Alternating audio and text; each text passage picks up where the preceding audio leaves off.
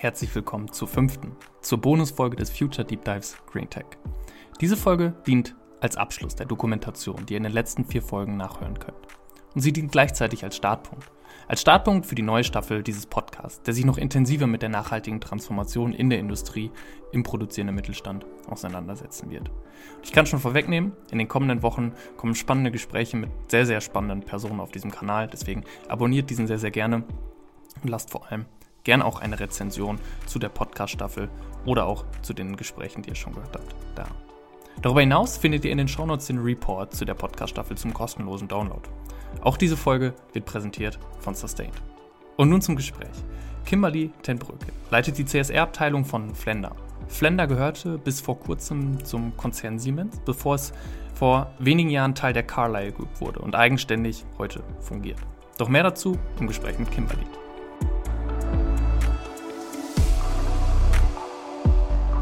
Kimberly, hey. Hallo Luis, vielen Dank, dass ich hier sein darf. Ich, äh, das zweite Mal, sollen wir es beichten? das ist das zweite ja, Mal. Das äh, ist das zweite Mal, ja. Ähm, wir haben ja, also ich hatte ja ein paar Tonschwierigkeiten in unserer, in unserer ersten Aufnahme und habe mir einfach gedacht, gesagt, also dass wir dir und auch unseren Zuhörern nicht gerecht und wir möchten Qualität abliefern wofür ja unser Unternehmen auch für Qualität steht. Insofern oh. muss, muss ich oh. nämlich da mitziehen, sodass, sodass, äh, sodass wir gesagt haben, nee, komm, das machen wir nochmal neu. Ja, und ich, ich hoffe, dass, dass die Tonqualität im Nachgang ausdrücklich gelobt wird. Dass, äh, bei, bei dem Zeitinvest, danke dir, dass du dir die Zeit nochmal nimmst, äh, ist das doch, steht das doch an der Tagesordnung. Aber du hast gerade schon eine wunderbare Brücke geschaffen, die greife ich natürlich direkt auf. du, äh, du arbeitest bei Flender, ich sehe es an deinem sehr professionellen ähm, Hintergrund. Du, du mhm. hast deinen, deinen virtuellen Hintergrund Flender. Erzähl mal so ein bisschen, was macht ihr? Ja, wir Flender, wir sind Hersteller von mechanischen und elektrischen Antriebssystemen, mhm. haben ein breites äh, Spektrum an Produkten wie Generatoren, Kupplungen, Getriebe und die dazugehörigen Services. Und wir sind in äh, Schlüsselindustrien vertreten, wie zum Beispiel die Windenergie. Ich meine, das ist auch ein Thema, warum mhm. wir ja heute hier auch zusammensitzen. Äh, Green Tech, grüne Transformation, ja. aber auch ähm, in Industrien wie Zement, Rohstoffverarbeitung etc. Ja. So in, in Zahlen, Daten, Fakten gesprochen, über welche Unternehmensgröße sprechen wir? Also gegründet sind wir 1899. Wir haben auch zwei Marken bei uns, nämlich eben für die unterschiedlichen Industrien. Das ist einmal die Flender-Marke und die Winergy-Marke. Mhm. Vielleicht haben ähm, andere oder Zuhörer die Marke schon mal gehört. Das ist mhm. entsprechend die Marke zuständig für unseren Windbereich. Äh, wir sind in 33 Ländern vertreten. Headquarter haben wir aber tatsächlich in Deutschland, 9000 Mitarbeiter und Nettoumsatz von ca. 2,3 Milliarden Euro. Ja, also ich neige immer dazu zu sagen, so ein, ein klassischer deutsches, ein klassisches deutsches Industrieunternehmen, wo man auch fairerweise sagen darf, ihr seid, ihr seid ein Stück größer und, und durchaus äh, nicht auf Deutschland beschränkt, sondern wirklich international unterwegs. Ja. Mhm. Ihr wart mal Teil von Siemens, richtig?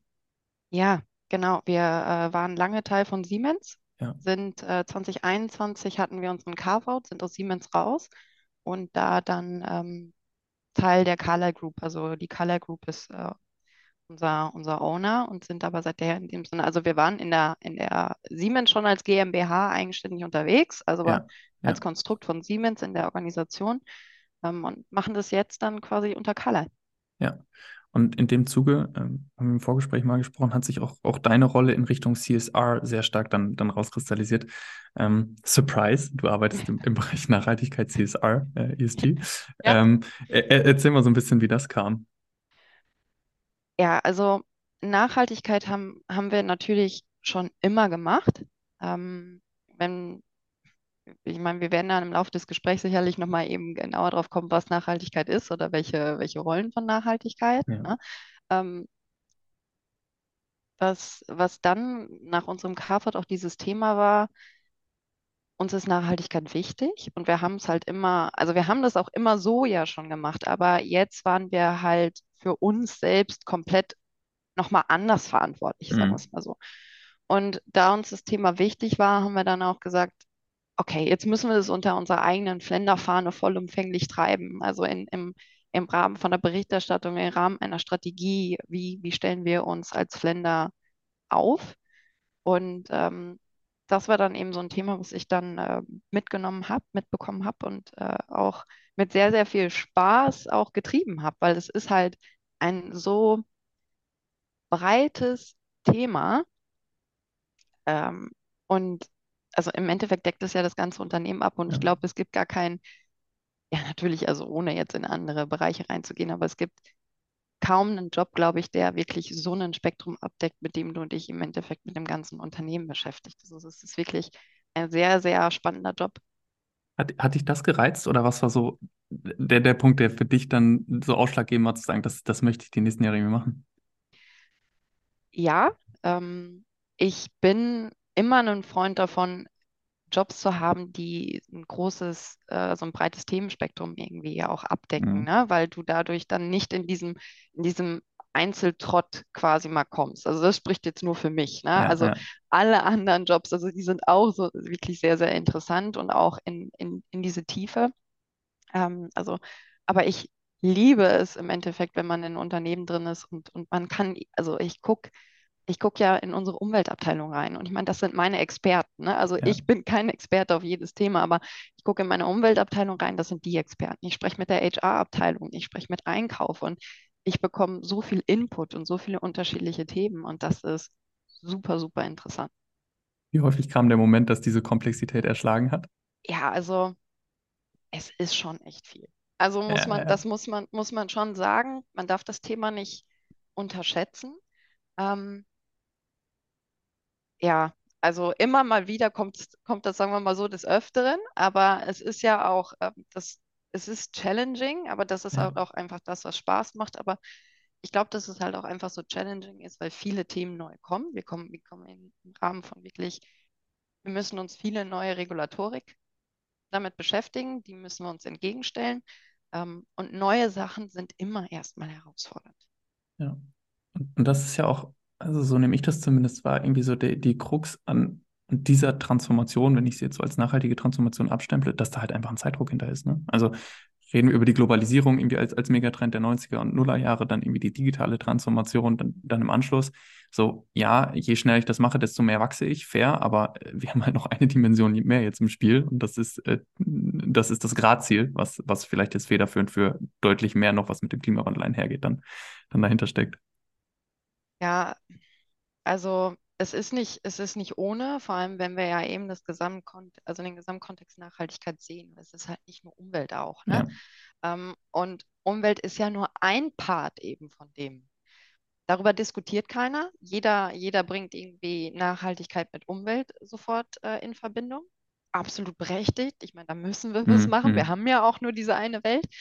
Aber Soziales und ähm, unternehmerische Verantwortung, also Governance und Compliance, ist auch wichtig. Also die Art und Weise, wie wir handeln und wie wir es machen und wie wir unsere Lieferkette zum Beispiel betrachten oder unsere Wertschöpfungskette, aber auch Soziales, also unsere Mitarbeiter.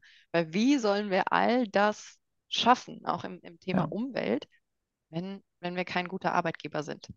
ja. Ich, ich, ich höre da häufiger auch gerade so in, äh, in Stereotypen im Deutsch, in der deutschen Industrie, so dieses, äh, wir sind ja per se nachhaltig, weil gerade in, in Deutschland so diese Kultur vom Familienkapitalismus, so die, die, diese mittelständische Kultur, die, so finde ich, hat immer schon Nachhaltigkeit irgendwo, ne, so dieses für die nächste Generation, Enkelfähigkeit im, im Kern. Und so wird nachhaltig definiert und auf der anderen Seite hast du halt Nachhaltigkeit gleich, gleich Klima. Und deswegen entsteht so eine riesen Debatte und so eine riesen Unsicherheit. Ja, was ist denn das und was muss ich denn jetzt tun? Und dadurch, dadurch eben auch vielleicht diese Unsicherheit an allen Ecken und Enden, im- die, die es dann auf die Unternehmen überträgt. Es ist, ähm, es ist jetzt so ein neues, in Anführungszeichen, Buzzword, was jeder irgendwie natürlich so nutzt, wie es gerade für ihn also auch passt, aber Ja, halt auch fair. einfach, weil es nicht, es gibt ja nicht diese Bedeutung an Nachhaltigkeit Ja, und was steckt dahinter. Also auch selbst im, äh, im englischen Kontext. Im Deutschen ist es ja, okay, es gibt Nachhaltigkeit.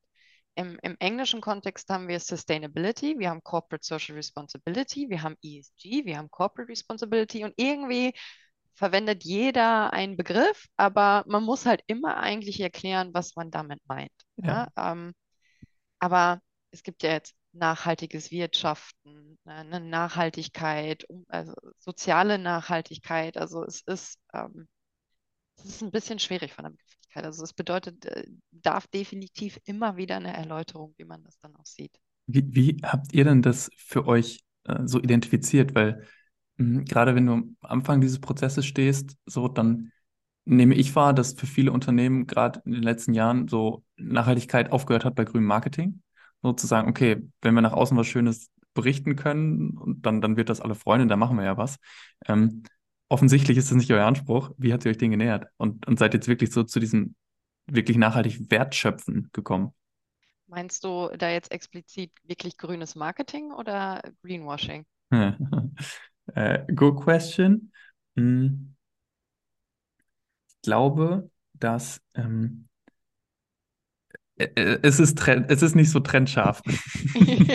Wo fangen wir an? Bei CO2-Zertifikaten? Äh, äh, also f- vielleicht, vielleicht tatsächlich, um, um den, den Kontrast größer zu machen, Greenwashing. Ähm, also gar kein, oder anders, kein intrinsisches Interesse wirklich zu dekarbonisieren, sondern einfach nur das Label draußen drauf zu kleben. Und das ist dann wahrscheinlich Greenwashing. Ja, Ähm, so, das, das, das äh, meine ich damit viel mehr. okay. Weil ähm, nämlich eben grünes Marketing ist per se nicht schlecht. Weißt du, weil Mm, also, good point, ja. wenn, wenn wir Mm, jetzt nämlich mal eben über grünes Marketing sprechen, also ich gehe jetzt gleich auf Greenwashing noch ein, aber wenn wir über grünes Marketing sprechen, ähm, das ist ja natürlich auch ein anderes, also ein weiteres Marketinginstrument für deine Produkte mm, beispielsweise. Ähm, aber Nachhaltigkeit oder nachhaltige Wertschöpfung spiegelt sich ja eben auch in den Produkten wieder. ja. Ne? Also, ähm, und zum Beispiel, das haben wir seit, also natürlich machen wir das. Unsere Produkte stehen für Zuverlässigkeit, Leistungsbereitschaft, Innovation. Ich meine, dafür steht zum Beispiel Flender. Und damit haben wir Marketing betrieben. Aber halt einfach, weil Leistungsdichte erhöhen beispielsweise ist Mm, auch nachhaltige Wertschöpfung. Ja? Ähm, und wenn man das dann als grünes Marketing ähm, klassifizieren möchte, ja, dann hätten wir das gemacht. Ne? ja, Aber wie gesagt, ich finde grünes Marketing per se nicht schlecht. ja. Greenwashing ist natürlich wieder was anderes. Ähm, was, was da, also das haben wir nicht gemacht, weil wir Mm, nichts berichten, was für uns ähm, nicht Hand und Fuß hat und wo wir nicht hinterstehen können. Ähm, und ich finde gerade Nachhaltigkeit ist ja Transparenz und Transparenz und offene Kommunikation. Und ähm, wenn wir ja eben darüber sprechen, CO2-Zertifikate ist ja so ein Beispiel oder klimaneutral oder CO2-neutral zu sein. Du musst halt da kommunizieren, wie du das machen möchtest. Also, weil wir können ja heute klimaneutral sein und wir haben einfach nur unseren, ähm, unseren Fußabdruck im Sinne von CO2 erfasst und wir kaufen dieselbe, Anzahl von ähm, Kompensationszertifikaten. Dann musst du das aber auch transparent kommunizieren, ähm, meiner Meinung nach, weil das ist natürlich so ebenso ein Beispiel von Greenwashing. Ähm, wir aber zum Beispiel, wir haben auch ein Ziel für uns in Scope 1 und 2, ja. bis 2030 CO2-neutral zu sein. Ja, ähm, kann man ja jetzt auch sagen, ihr kauft dann auch vielleicht Zertifikate. Ja, bis wir uns, also 2030, also unser Ziel zum Beispiel ist es da schon, im Scope 1 und 2 unsere Emissionen zu reduzieren bis zu diesem Punkt, wo es nicht mehr weitergeht oder weil wir keine Mm, Alternativen haben, beispielsweise Erdgas oder so. Ne? Also ähm, es ist nicht immer alles nur äh, schwarz oder weiß. Also man muss auch immer mal, dazwischen gucken, weil manche Sachen kriegt man nicht sofort hin, beispielsweise. So. Also ähm, Heizung oder die äh, Heizung von Hallen. Ja, ähm, nicht jedes Unternehmen hat einfach nur, weil wir sagen, wir machen jetzt Nachhaltigkeit, oh komm, jetzt reißen wir mal die Halle ab und setzen da eine grünere hin. Also es ist eine Transformation. Ähm, und genau, und dann sagen wir halt auch, okay, wir gucken, dass wir es bis zu dem Zeitpunkt ähm, wirklich reduzieren und der Rest, der nicht mehr geht, entsprechend müssen wir dann kompensieren. Ähm, aber wir betreiben das schon ernsthaft. Ja. Das heißt, ihr seid von, von den Zielen auch so vorgegangen, dass gefragt wurde, okay, was ist möglich? Ähm, und beziehungsweise das Ziel 2030 CO2-neutral, dann in die Maßnahmen gegangen, was ist möglich? Ja, also wie viel können wir jetzt über die nächsten Jahre durch eigene Leistung dann, dann letztendlich reduzieren und äh, das dann so als, als Roadmap, als, als Meilensteine definiert. Ja, die Frage ist ja, also wie würdest du das sehen? Ist eine Strategie oder sind Ziele richtig, wenn sie einfach umzusetzen Hm. Äh, good question. Sie sind wahrscheinlich notwendig. Hm, Was ich wahrnehme in diesen Strategien ist, dass das, ähm, dass es häufig eine Entkopplung zwischen Zielen und Maßnahmen gibt. Also die, die viele Unternehmen haben große Ziele so und schreiben das auch rein, aber dieser zweite Schritt, wie mache ich das? Der fehlt. Und, und so lande ich dann eigentlich wieder in so einer Pseudodiskussion. Also es ist genau das Gegenteil von dem, was du eigentlich schilderst, werden sich viel zu ambitionierte Ziele gesetzt und das kann aber nicht gebackt werden durch dann, durch dann wirkliche Taten. Also ich, das, das nehme ich sehr stark wahr. Ich glaube, also natürlich, weil es auch ein öffentliches Thema ist und, und viele Unternehmen dann eben diese ambitionierten Ziele eben auch äh, äh, kommunizieren wollen. Und ich glaube, die wenigsten gehen vielleicht mit so wirklich so einem Bottom-up-Ansatz dran und sagen, okay, was kann, was liegt denn eigentlich in meinem Handlungsfeld? Was sind die größten Hebel, die ich habe? Und wie gehe ich die strukturiert an, ohne jetzt das Label 2050, 2040, whatever drauf zu, drauf zu schreiben?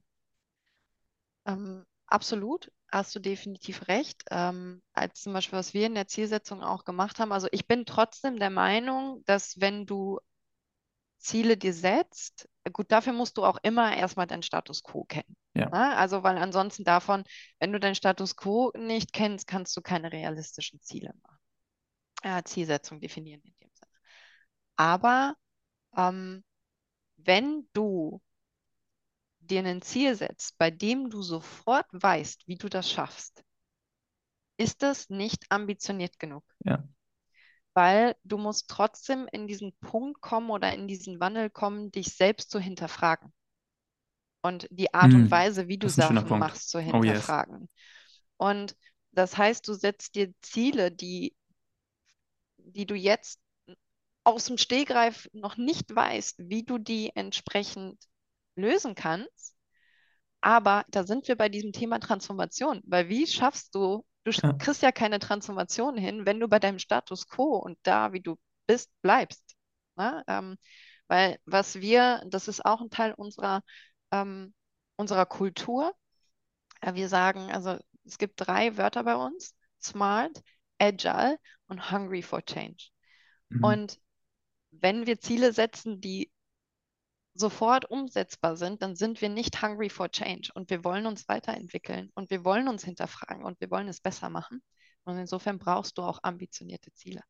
Das ist ein super wertvoller Punkt. Jetzt äh, stellt sich mir gleich die Anschlussfrage. Wenn ich jetzt annehme, du kommst auf mich zu und sagst, ich überspitze jetzt, mach mal was Unmögliches, äh, Ziel erreichen, dann würde sich wahrscheinlich in mir ein, ein kleiner Widerstand regen, sagen, nee, mach ich nicht. Äh, wir kommen so auf die kulturelle äh, äh, Dimension. Äh, Wie nimmst du das wahr? Wie, wie habt ihr das gelöst? Ähm, das haben wir definitiv auch gehabt. Hm. Also wenn ich jetzt sagen würde, ähm, alle wären sofort mit Feuer dabei gewesen und würden sagen, ja, hey, komm, machen wir, ähm, dann wäre das, äh, wäre das gelogen. Aber einfach auch manchmal, weil es ja auch einfach in der Natur des Menschen ist, Ja. so.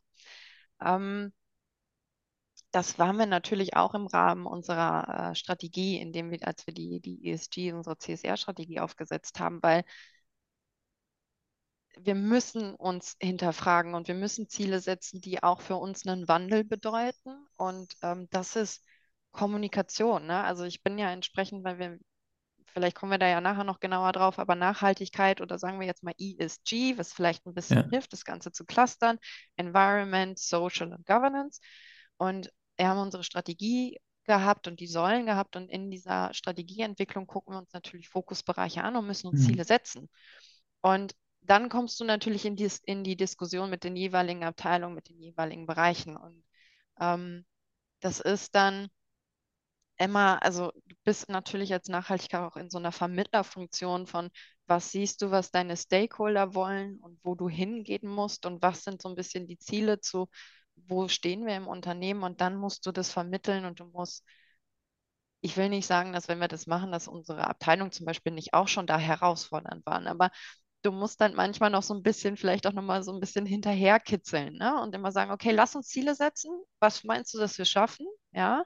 Und was ist das Ziel, wo du denkst, ähm, das können, es ist herausfordernd, aber das kriegen wir irgendwie hin. Ja. So. Ja. Ähm, und es ist so wichtig, entsprechend die, es ist so ein breites Thema natürlich, aber die Leute in einem Punkt anzusprechen, wo sie Motivation haben und noch Lust haben, dieses Thema mitzutreiben.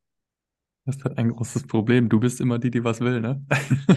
Ja, Das ich ist, sage immer, das ist für jeden. ja, das ist, das ist, ähm, das ist wirklich so, also wenn man Böses sagt, wenn man wirklich das Böse ausdrücken wird, dann wird man sagen, ähm, ähm, ich bin immer die, die immer mehr fordert und ich mache mir Ja, mit meinem Job keine Freunde in dem ah, Sinne, ne? das hast du jetzt Ähm, gesagt. ja, deshalb, genau, ich sage ja nur, wenn man es böse sagen würde, ich glaube, ähm, ich verstehe mich mit meinen ganzen Arbeitskollegen gut und es macht auch Spaß insofern. Ich bin ja auch in Initiativen wirklich dabei. Ähm, aber manchmal ist man schon so ein bisschen der Zahnschmerz. Ja, Ähm, aber halt einfach nur ist auch, das heißt nicht nur undankbare Aufgabe, es macht Spaß und jeder möchte das auch und hält es auch für wichtig. Und das sehe ich zum Beispiel auch komplett durch die Organisation und mit wem ich spreche. Aber es ist halt eben nicht genau so sofort gemacht mit einem ja, ja. Fingerschnips. Und ähm, ja, und Wandel tut manchmal weh und es, es ist Aufwand und es ist Kraft und es ist vielleicht auch manchmal Nerven und weil man eben Sachen neu denken muss und Leute überzeugen muss. Ähm, aber wir haben nichtsdestotrotz ähm, komplett Spaß in der ja. Organisation daran. Ähm, natürlich an manchen Tagen mal mehr und mal weniger. Lass uns da realistisch bleiben.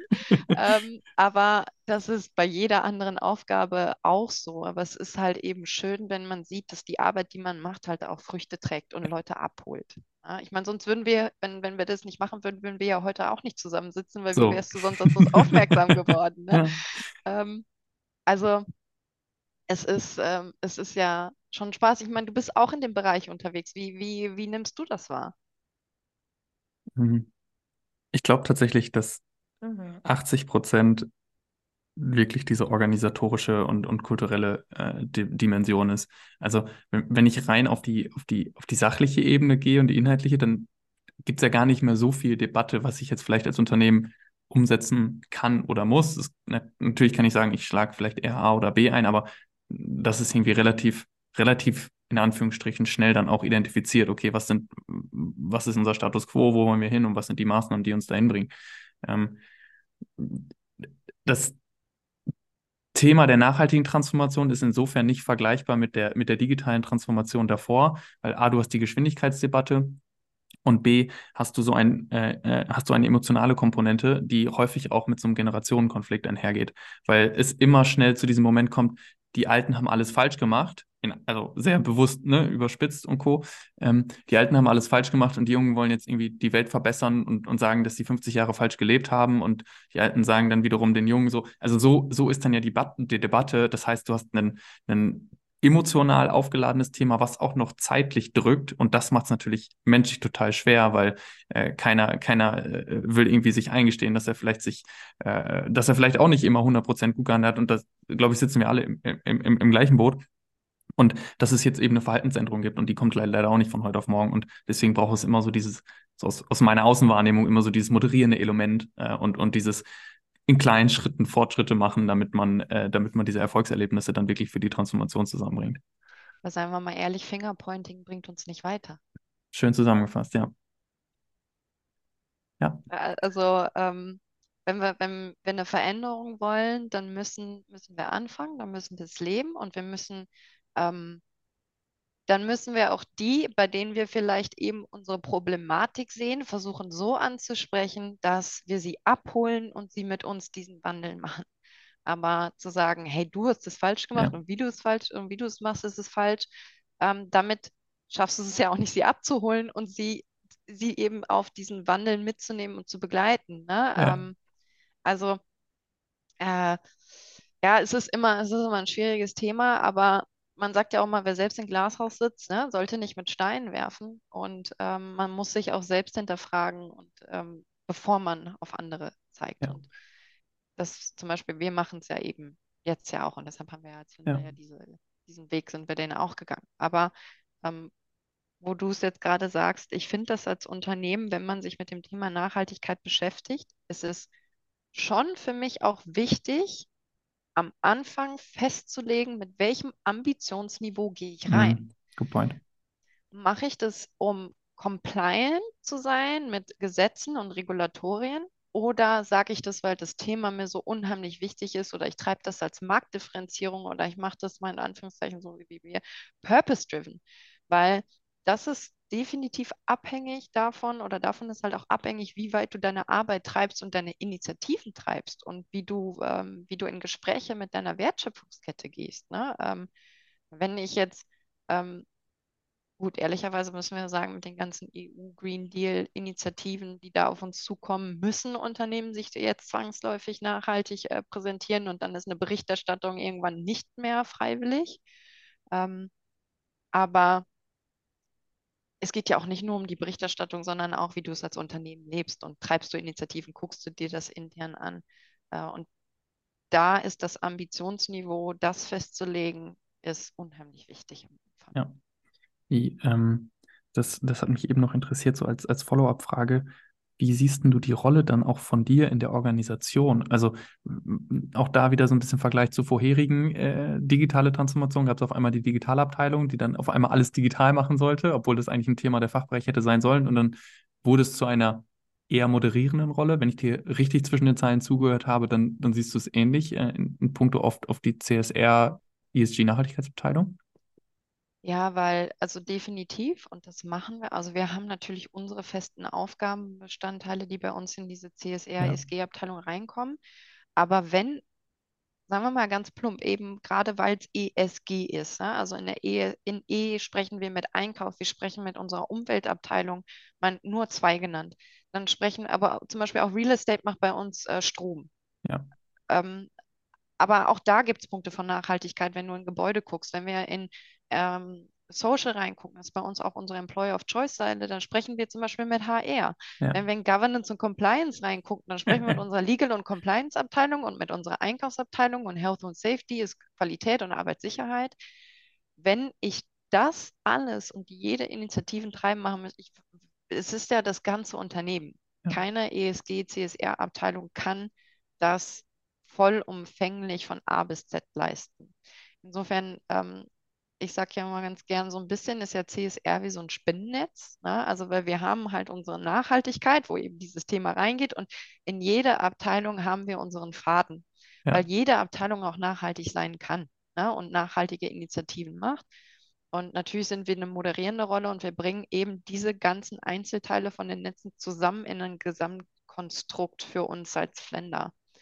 Ähm, was machen wir natürlich? Wir machen Strategie, wir moderieren, wir sind bei Initiativen dabei, treiben Initiativen, wir machen aber auch die Berichterstattung, Strategie, Verfolgung, äh, ähm, Ratings, mhm. Rankings. Ähm, da ist es auch nicht unerheblich. Also das ist ähm, auch schon wirklich viel, viel Arbeit. Ja.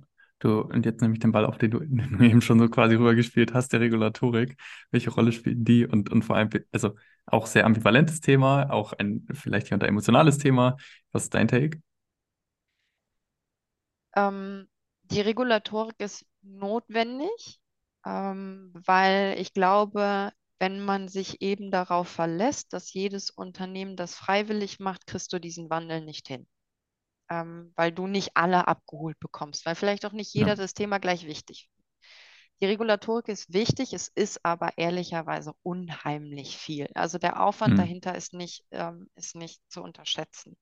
Insofern kann ich jedem Unternehmen, was sich vielleicht jetzt auch gerade in den Anfangsschuhen ist oder sich damit beschäftigt und sich fragt, sollte ich es machen? Mach's. Fang an. ähm, ja, natürlich erstmal überhaupt eben sich vielleicht eben damit zu beschäftigen, weil ganz viele wissen vielleicht noch gar nicht, dass sie von der Regulatorik betroffen sind. Ich meine, wenn wir über ähm, diese Regulatorik, mein Lieferketten-Sorgfaltspflichtengesetz ist jetzt ein Teil eben in Deutschland. Aber wenn die CSRD, also die Corporate Sustainability Reporting Directive, der Nachhaltigkeitsbericht, der Standard dann auf EU-Ebene, wenn wir da nachher von, natürlich musst du drei Punkte entsprechend treffen. Aber wenn wir mal, wir sprechen nachher bei der EU-Regulatorik aktuell so ungefähr als so ein Grenzwert mit 250 Mitarbeitern. Mhm. Ähm, und die haben sich vielleicht äh, noch nicht alle mit diesem Thema beschäftigt, aber sie werden es zwangsläufig müssen. Aber selbst sogar Unternehmen, die ihren Hauptsitz nicht in der EU haben, werden es machen müssen. Und ähm, der Aufwand ist definitiv nicht zu unterschätzen und insofern sollte man da, sollte man es unabhängig davon, ob man es ethisch auch so oder so machen will, ja. aufgrund der Moral, aber ähm, wir müssen die Regulatorik so oder so erfüllen. Ambitionsniveau, kommen wir halt da eben wieder zurück. Ähm, aber ja, also wir brauchen es. Der Aufwand ist schon, ist schon extrem. Also man stellt sich schon die Frage bei Zeiten, wie sollen wir als Unternehmen das stemmen? Ähm, weil nicht jeder vielleicht auch immer diese Kapazitäten hat. Ne? Also wie Ja. viel Personal sollen wir potenziell ein, einstellen? Bei der CSRD und so, so, wenn man das vollumfänglich berichten würde, spricht man ja von 1200 Datenpunkten. Also, und ähm, dann geht es in den Geschäftsbericht und wird dann geprüft. Ähm, das ist schon, ähm, ist schon nicht ohne. Da, da müssen wir, müssen viele Unternehmen zukünftig meiner Meinung nach aufstocken, entsprechend eben auch, um nur Regulatorik Ja. zu erfüllen. Habe Und was ein äh, bisschen schade ist, um das nochmal eben zu ja, ergänzen, weil was Regulat also was die EU ja auch möchte, ist, dass wir ja auch Sachen treiben. Und ich finde es ein bisschen, ähm, also ich finde es wichtig, ich finde es auch, dass wir es platzieren müssen, weil wir müssen transparent sein. Und ich meine, zum Beispiel Berichterstattung, ich finde sie unheimlich hilfreich, auch eben bei, bei unseren Lieferanten und Kunden. Aber wir sollten eigentlich nicht eben in diesen Punkt reinkommen, dass wir nur noch berichten und reporten, sondern wir möchten doch auch Initiativen und Sachen treiben und wir wollen Wandel treiben. ja, Und dafür müssen Unternehmen auch Kapazitäten aufbauen, dass sie das noch haben. ja. Ich habe gerade spaßeshalber parallel mal bei, bei Stepstone das Wort CSR eingegeben in die Suchleiste. Äh, 2500 Jobs sind gerade offen, nur für das Stichwort CSR. Ich habe ESG und Nachhaltigkeit und Sustainability, die wahrscheinlich auch noch ein paar Treffer landen werden, Oh noch ja. gar nicht mit reinge reingepackt. Das, das zeigt halt so, so ein bisschen das Dilemma auf, was wir, glaube ich, auch deutschlandweit haben. Ich meine, äh, bis 2035 gehen 30 Prozent der Menschen in Rente. Ähm, das ist eine simple Mathematik, wie viele dieser Stellen überhaupt besetzt werden können mit den äh, äh, verfügbaren äh, Menschen, die in diesem Land, in diesem Land leben. Du hast gerade eine Facette nochmal aufgemacht, die finde ich eigentlich ganz spannend. Wenn Regulatorik hat, hat so zwei Dimensionen, finde ich. Einmal so das Thema, was muss ich überhaupt tun? Also Wissen, Verständnis und das andere ist dann, wie setze ich es um? Und das ist insbesondere Daten. Ähm, wie, wie kann ich mir vorstellen, wo liegt das größere Problem? Ähm, ist, ist, ist das eher so, okay, was muss ich eigentlich tun und die Daten, die kriege ich dann schon zusammen? Oder sagst du, eigentlich ist die Dateninfrastruktur das viel, viel schwierigere, weil ich es irgendwie in die Kernsysteme mitkriegen muss? Wie, wie siehst du das? Es hängt ja eben beides extrem zusammen. Ja. Ähm, die Daten sind schon nicht, also es ist nicht unerheblich, ne? Mhm. Also weil wir, wir haben Daten und wir haben auch viele Daten, aber genau das, was immer vielleicht eins zu eins abgefragt wird, hat man vielleicht so noch nicht. Ja. Ähm, weil man hat ja seine Reportings vielleicht auch auf andere Themen vorher ähm, ein bisschen spezifiziert und wir müssen die Sachen ähm, neu denken. Ähm, aber auch das ist ein Wandel, ne? Also ich bin auch da der Meinung, ähm, wenn wir uns nämlich früh genug damit beschäftigen, dann wissen, wir müssen einfach nur, wir müssen uns klar werden, was wird für uns gefordert, was brauchen wir, wo sind unsere, also es, ist ja, das ist eine Analyse, die findest du bei allen Sachen, also Ja. überall wieder. Was wird gefordert? Wo ist unser Status quo? Wo haben wir die Daten? Da haben wir sie nicht. Das ist die, das ist dein Gap und dann müssen wir wandeln uns entsprechend dahin, dass wir die zukünftig bekommen. Ja. Aber ja, definitiv, du hast nicht immer in jedem Bereich von dem Gesamtkontext alle Daten so vorhanden. Ähm, du hast eben schon, den Ball nehme ich jetzt auf, eben schon wieder so einen perfekten Ball rübergespielt zu Chancen und Potenzialen. Den, den, den, muss ich jetzt einmal spielen, etwas verspätet. Denn ähm, gerade was so mit dieser Regulatorik-Debatte, du hast es ja auch gerade schon sehr schön beschrieben, einhergeht, ist also, dass das voll überlappt und eigentlich die Chancen, die dahinter liegen, du hast am Anfang auch von der Windindustrie gesprochen, ähm, komplett abhanden kommen. Ähm, ihr seid jetzt ein Unternehmen, das auch in, in, in die Green Tech Wachstumsmärkte mitgeht und gehen könnt. Ist das, ist das ein Zugpferd auch schon für euch? Wie, wie siehst du oder wie, wie wird das gesehen? So dieses, okay, nachhaltige die nachhaltige Transformation birgt eben auch neue Umsatzpotenziale. Systematisiert ihr das? Äh, Ist das ein großes Thema oder ist das, ist das natürlich, dass, dass da einfach viel mehr passiert? Also Green Tech als Wachstumsmarkt mal so als Buzzword genommen, wie, wie, wie geht ihr das an? Ähm, ja, ich überlege jetzt gerade, ähm, weil, also wir beliefern ja unzählige Industrien. Ja. Ich weiß nicht, ob du mal in unseren Nachhaltigkeitsbericht reingeguckt hast. 60 Prozent aber unseres Umsatzes geht ja in die Wind. Ähm, Mhm. und natürlich die, die, die Nachfrage nach Green Tech, also Grün, Photovoltaik, Wind, ähm, das, das stellt keiner zur Debatte. Da kommt natürlich viel her. Aber, und das möchte ich hier auch einmal herausstellen, die klassischen Industrien sind nicht per se schlecht und dass man Ja. sie abschaffen muss. Ähm, manchmal muss man ja die Wertschöpfungskette dahinter betrachten. Für eine Windturbine und einen Windpark brauchst du auch Zement. Also ja, also du, ja, eben, also ich meine, du Ja. kannst, du siehst die Wind und du siehst die Turbine, aber auch da sind andere Industrien dahinter, die man vielleicht jetzt so in erster Instanz als klassisch dreckig mal plump gesagt abstufen würdest, aber die liefern auch in diese grüne Transformation rein. Und jede Industrie kann ja für sich auch nachhaltig oder grüner agieren und das ist auch notwendig. Ähm, insofern, wenn wir jetzt sagen, 60 Prozent unseres Umsatzes kommt aus Wind und 40 Prozent sind unsere anderen Industrien. Mhm. Wir müssten einen Deep Dive ohne Ende Ja, machen, ja. um zu gucken, inwieweit äh, Umsätze von unseren anderen Industrien eben auch in diese Green Ja. Tech-Industrien reingehen. Also ähm, auch da ist es nicht immer alles ähm, schwarz oder weiß. Aber mich, was mich ein bisschen interessieren würde, weil wir eben auch versuchen, die, als uns, weil wir das für uns als Verantwortung sehen, im, unsere Verantwortung als Unternehmen, eben weil wir diese Industrien beliefern, das Wissen dazu erhöhen. Hättest du das so vollumfänglich gedacht? Also hast du für dich jetzt mal so plakativ diese gesamte Wertschöpfungskette so betrachtet? Ja, fairerweise nicht. Also ich habe die Wertschöpfungskette nicht, nicht so äh, äh, im Kopf mir aufgemalt, ähm, was eigentlich naiv ist bei dem, was du, bei dem, was du gerade schilderst, denn das ist ja absolut richtig. Und ich finde, es zeigt auch nochmal sehr schön auf, wie, wie ganzheitlich ein Industriestandort eigentlich transformieren muss, damit es gelingen kann. Und dass äh, Kollaboration ähm, und, und auch gemeinsamer Austausch dann in der, ich sag mal, in der vertikalen äh, Lieferkette zwangsläufig ist, damit letztendlich das, was dann Green Tech heißt, auch vollumfänglich so, mh, so realisiert werden kann.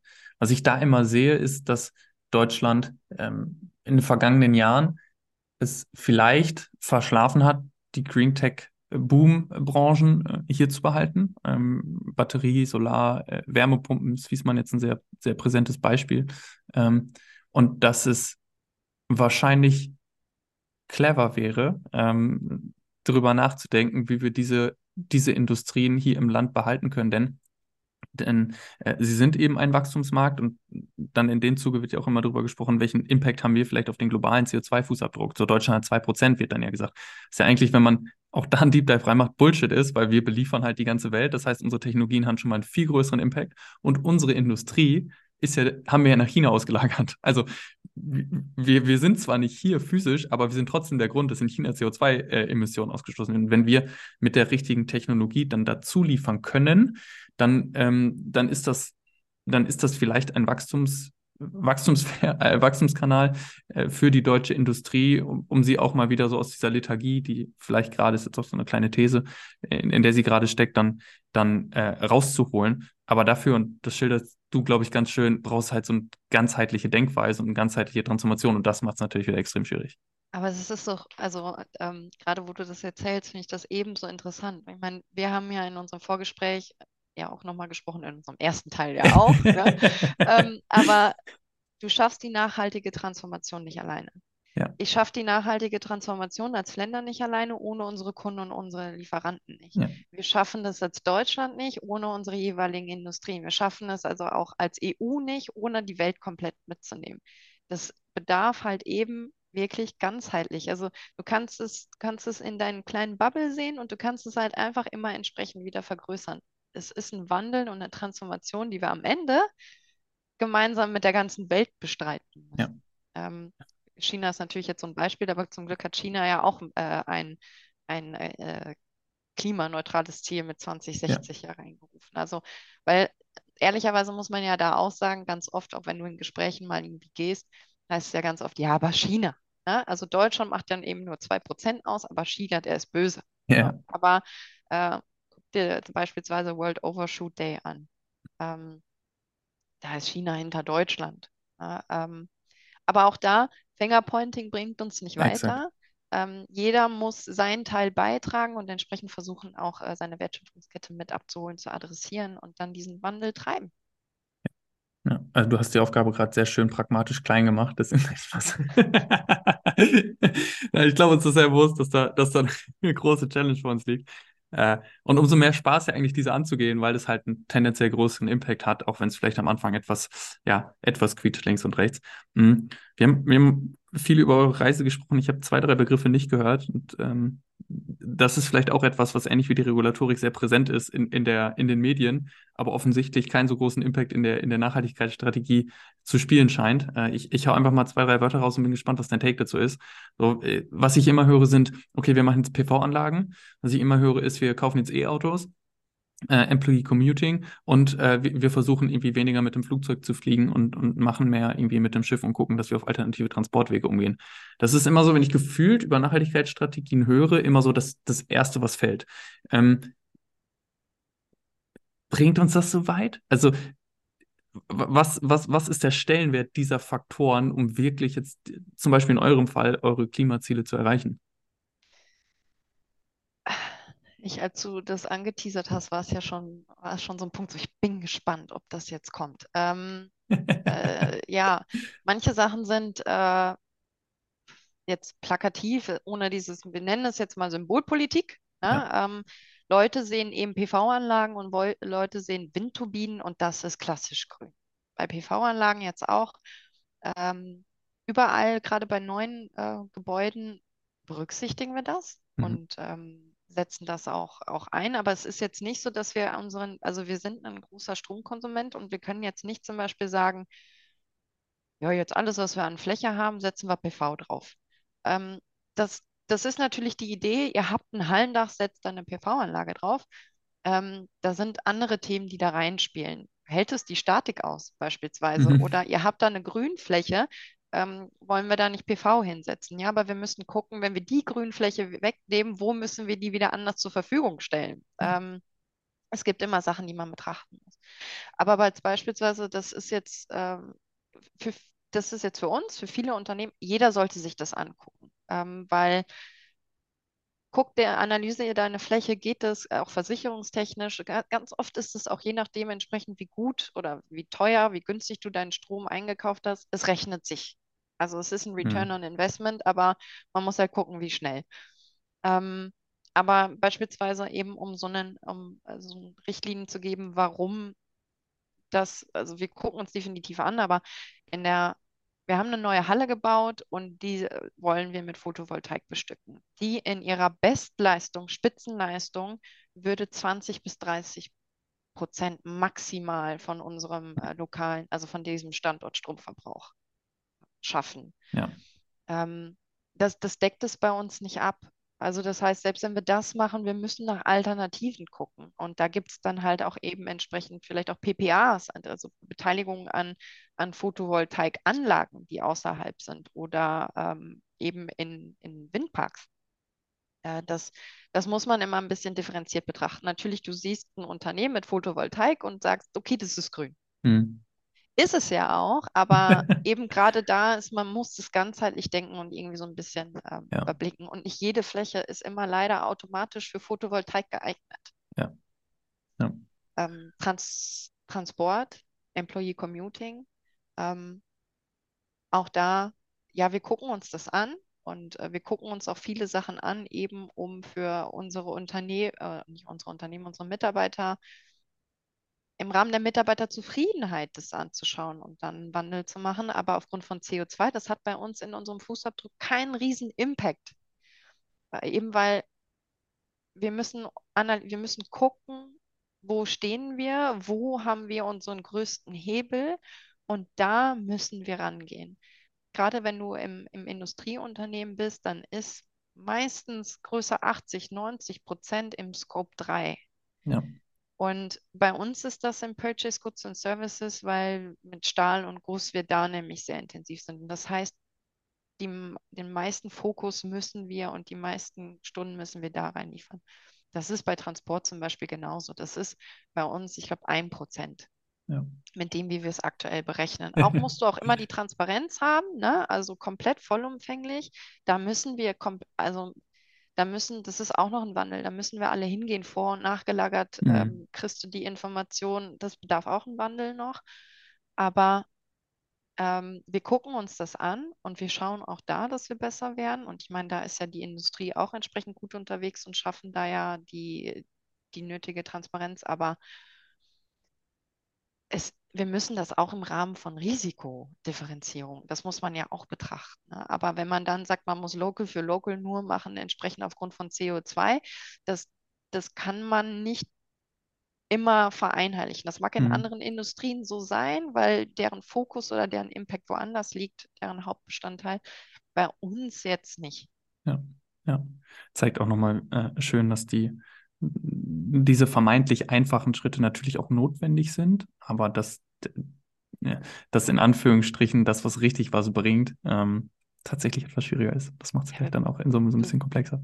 Du wirst das, Gesamt, äh, das Gesamtkomplex nicht in einmal Ja, vollumfänglich angehen können. Und deshalb musst du als Unternehmen entscheiden, wo sind meine größten Einflussfaktoren und wo ähm, konzentriere ich mich als, als erstes drauf, weil ja, da nämlich der größte Einfluss bei mir entsprechend liegt und ich dann einen Wandel machen kann. Ja. Jetzt brauche ich noch einmal, äh, brauche ich dich noch einmal für eine Abschlussfrage. Ist ready. Wir haben gar nicht wirklich über Strategie vollumfänglich gesprochen, aber das ist, es ist so ein, es ist so ein Ich, schönes, also es ist so ein Thema und ich glaube, das wirst du ja eben in deinen anderen Interviews auch sehen. Man kommt von, von, von dem einen aufs andere Thema ja. und man, man, ähm, weil es auch eben so ein breites Thema ist. Aber ja, ich bin ready. Ich, ich, äh, ich hoffe, dass, dass äh, es, es einige Rückschlüsse auf die Strategie gibt. Also nicht nur neben dem Ton, bitte auch, bitte auch im, im Nachgang im Feedback, äh, inwiefern kam das durch, äh, wie baue ich eine, eine gute Nachhaltigkeitsstrategie auf. Mm, aber jetzt zur Abschlussfrage. Du, äh, stell dir vor, ich bin jetzt, äh, jetzt ein Tagesschausprecher, moderiere dich an und du hast vor Deutschland 30 Sekunden Zeit, Samstagabend 20 Uhr, alle sitzen da mit Popcorn vorm Fernseher, um dir jetzt 30 Sekunden zuzuhören. No pressure. Was würdest du erzählen? No pressure. Die Zeit rennt. Ähm, beginnt mit dem Thema, analysiert euren Status quo, aber seid euch bewusst, denn ähm, die Transformation und die nachhaltige Transformation schafft ihr nicht alleine. Mhm. Und das müsst ihr auch nicht, weil wir haben alle ähm, Herausforderungen, jede, jedes Unternehmen für sich, tauscht euch aus, lernt von den anderen. Da geht es nicht um Copycat in dem Sinne, Mhm. ne? Also ähm, weil andere Unternehmen haben Initiativen gemacht, die sind gut und die kann man auch entsprechend weiterentwickeln oder auch so machen. Lernt voneinander, redet miteinander über die Wertschöpfungskette von Kunden bis zu Ja. Lieferanten, weil wir schaffen die nachhaltige Transformation nicht alleine und tauscht euch aus und ähm, versucht's, fangt an. Ja, sehr, sehr cool. Das nehme ich. Jetzt geht's weiter mit dem Wetter. Nein. Kimberly, vielen, vielen Dank dir. Das war tatsächlich die Ab Abschlussfrage, mehr kommt nicht. Äh, für mich war es sehr, sehr gehaltvoll, hat Spaß gemacht mit dir. Äh, vielen Dank für deine Zeit.